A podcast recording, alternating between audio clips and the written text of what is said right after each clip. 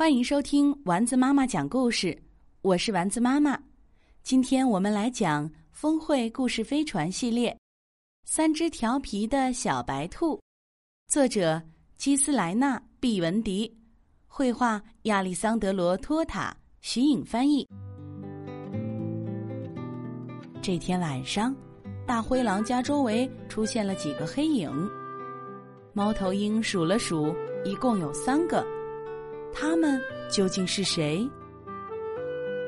第二天一早，三只小兔子高声唱起歌来。趁大灰狼不在家，我们去森林散步吧。松鼠听见后，害怕的对三个小调皮说：“还是小心点好，大灰狼随时都会出现。”今天早上他不会来了。三只小兔子齐声回答：“我们保证。”突然。扑通一声，不远处传来一声巨响。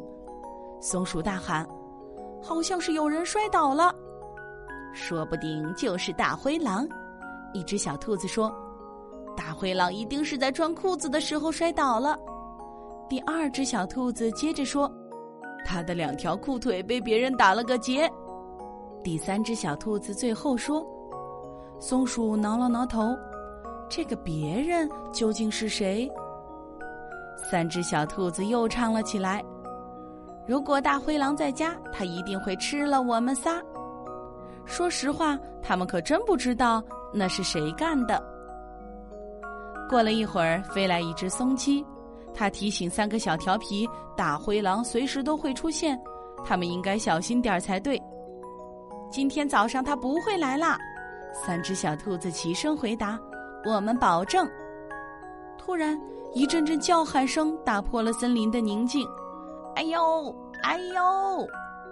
松鸡大声说，“好像是有人在喊痛，说不定就是大灰狼。”一只小兔子说，“大灰狼一定是在穿衬衫的时候被扎痛了。”第二只小兔子接着说，“他的袖子里被别人装满了钱麻。”第三只小兔子最后说。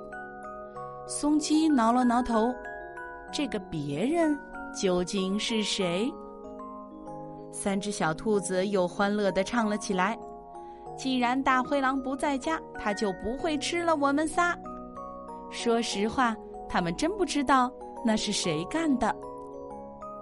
这时，在附近散步的欢走了过来，他也提醒三个小调皮：大灰狼可是个又凶狠又馋嘴的坏家伙。说不定这会儿就会跑来抓兔子。三只小兔子齐声回答：“今天早上它不会来了，我们保证。”突然，一阵敲门的声音传了过来，砰砰砰！欢吓得跳了起来，好像是有人在敲门，说不定就是大灰狼。一只小兔子说：“因为大灰狼出不了门。”第二只小兔子接着说：“他的房门。”被别人锁上了。第三只小兔子最后说：“欢实在摸不着头脑，这个别人究竟是谁？说实话，小兔子们真不知道那是谁干的。他们一边欢乐的唱着歌，一边继续散步。大灰狼，你在吗？你在做什么呢？你听到我们说话吗？”三只小兔子经过猫头鹰窗下时。正在睡午觉的猫头鹰睁开了大眼睛，这几个身影让他觉得很熟悉，可这到底是怎么回事儿呢？